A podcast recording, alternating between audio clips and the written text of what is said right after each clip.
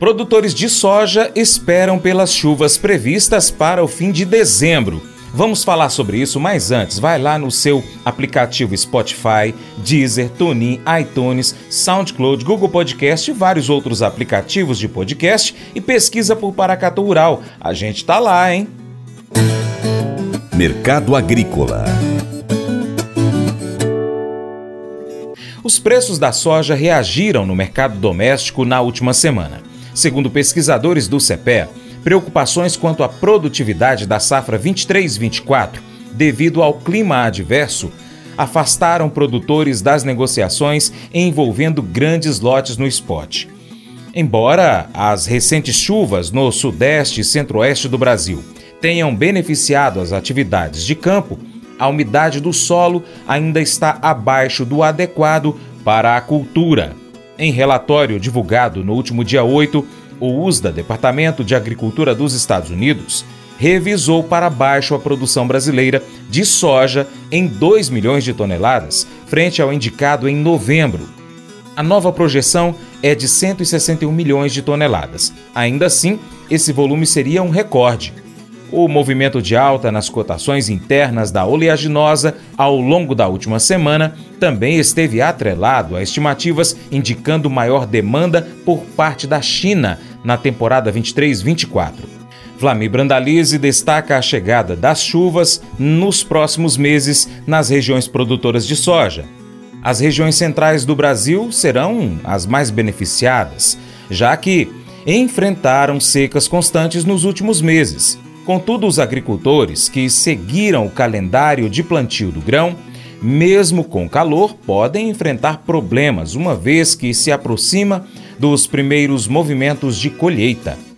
Começamos o comentário de hoje com a situação do mercado internacional. Mercado internacional em Chicago para soja, começando a descer a ladeira, levemente pressionado para baixo, mesmo tendo alguns problemas de logística internacional. Tá tendo problema para embarque ali, para passagem de navios no canal do Panamá, tá com menos de metade dos navios é, de passagem diária, caiu muito. O normal seria mais de 40 navios por dia, tá com cerca de 14 a 16. Com isso, muito tempo parado ali na frente do canal para poder passar. E a alternativa seria canal de Suez, talvez, também com problemas por lá em função de segurança. E aí obriga o pessoal a passar pela linha debaixo da África, automaticamente aumentando aí em mais de duas semanas o, período, o, o tempo de viagem até a Ásia. Isso traz aumento do custo dos fretes estimula a demanda de soja da América do Sul e dá fôlego positivo até para os prêmios aqui no Brasil, principalmente. Né? Mercado internacional de olho no inverno, no inverno do hemisfério norte segue. O inverno tá, começou mais cedo, vai ser mais longo aparentemente. Demanda de ração deve crescer, mas isso pouco está influenciando, mesmo com vendas americanas de soja, pouco influenciando, porque é final de ano, ano está chegando ao final, os investidores querem fazer liquidação e fazer lucros, e é isso que está ocorrendo com risco riscos aí de vermos aí nos próximos dias a soja perder os 13 dólares no, na posição janeiro.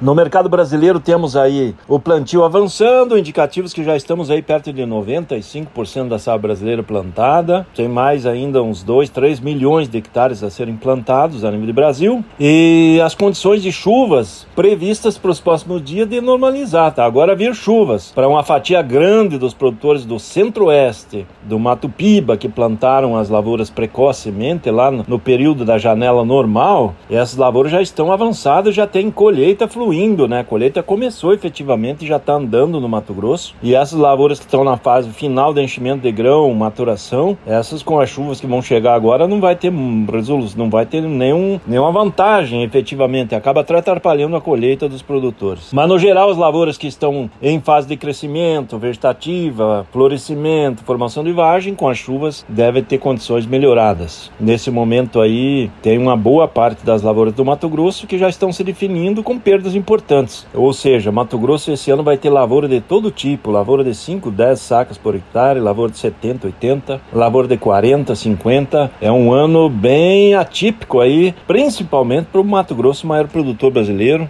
e o estado mais importante da soja do Brasil, né? E no mercado do sul temos aí as chuvas voltando também, melhorando as condições das lavouras do sul do Brasil. E o mais importante, as chuvas começando a firmar também na Argentina. A Argentina aí está perto de 70% das lavouras plantadas toneladas e a safra da Argentina mostrando bom potencial, com indicativos que vai plantar 17,3 milhões de hectares, podendo passar de 50 milhões de toneladas ali na Argentina. O mercado começa a olhar isso também.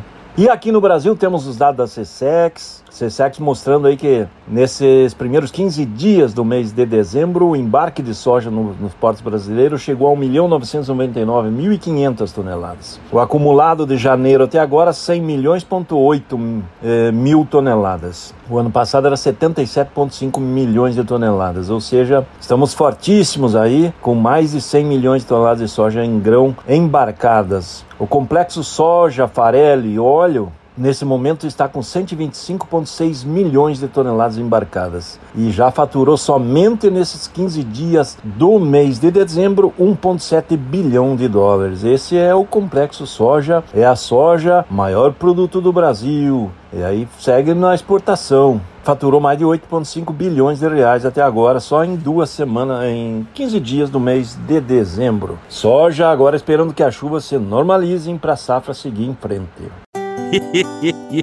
Mas eu vou dizer uma coisa pra você, viu? É, se quiser colocar propaganda sua aqui nesse programa, ó, eu vou dizer um negócio, você vai ter um resultado bom demais, senhor. É isso mesmo, é facinho, facinho, senhor. Você pode entrar em contato com os meninos ligando o telefone deles, é o 38, é o 991810123, bem fácil. É muito bom porque aí a sua empresa vai sair dentro de um programa que é ligado aí ao homem para mulher do campo. É nós que vai estar tá assistindo e também vai ver sua propaganda.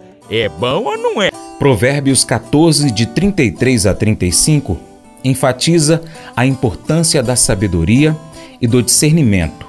A sabedoria reside na capacidade de compreender, julgar e tomar decisões sábias. Além disso, a integridade é um traço crucial, pois a desonestidade e a corrupção minam a autoridade e a confiança de um líder. 2 Timóteo, capítulo 2, verso 15, nos encoraja a buscar a aprovação de Deus através do estudo diligente das Escrituras. E isso não se aplica apenas a líderes religiosos, mas a todos os que desejam ser líderes íntegros. A compreensão da verdade e da justiça é um alicerce essencial para liderar de maneira sábia e reta. Unindo essas passagens, nós percebemos que a liderança eficaz requer sabedoria, discernimento e integridade. A busca pela verdade e a compreensão da justiça são fundamentais para liderar com sucesso e servir aos outros de maneira digna. Esse devocional faz parte do plano de estudos Sabedoria em Provérbios 14 do aplicativo bíblia.com. Muito obrigado pela sua atenção, Deus te abençoe e até o próximo encontro. Tchau, tchau.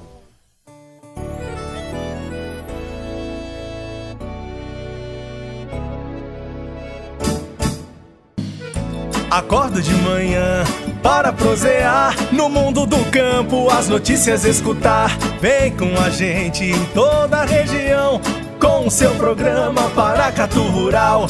Tem notícias, informação e o mais importante, sua participação. Programa Paracatu Rural. Programa Paracatu Rural.